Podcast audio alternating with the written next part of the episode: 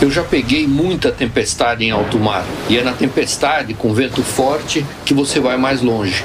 Nessa hora é fundamental ter orientação dos melhores profissionais, porque na crise em alto mar ninguém dorme até resolver. Os assessores de investimentos estão aqui para te ajudar a navegar nesse momento turbulento. Estamos ainda mais próximos para superarmos esse desafio juntos, no mesmo barco. XP, conte com um assessor de investimentos. E aí, pessoal, tudo bem? Sejam bem-vindos ao nosso sétimo podcast do Giro em Renda Variável. Hoje eu vou explicar para você que você pode sim comprar ações em lote menor e mais barato que o padrão e convencional.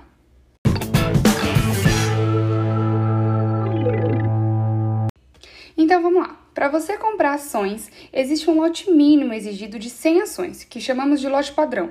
Então, quando você vê que uma ação XPTO vai custa 10 reais, por exemplo, você sempre precisa multiplicar por 100, caso queira comprar um lote padrão dessas ações. Então, você vai pagar, nesse exemplo que eu dei, mil reais no lote.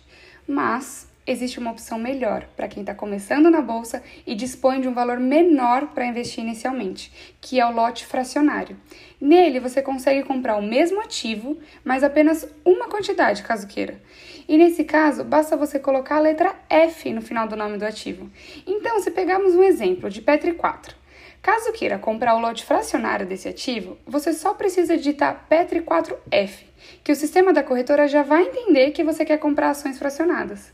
Mas a gente precisa levar em consideração também que, por ser um lote fracionário, existe uma dificuldade um pouco maior na hora de vender essas ações.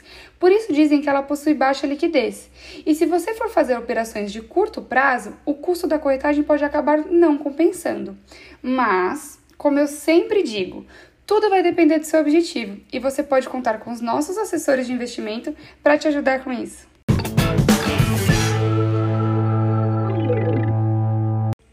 Esse foi o podcast 7 do Giro em Renda Variável. Eu sou Ana Marteleto e agora não tem mais desculpas para você não comprar ações, hein? Um beijo, até a próxima!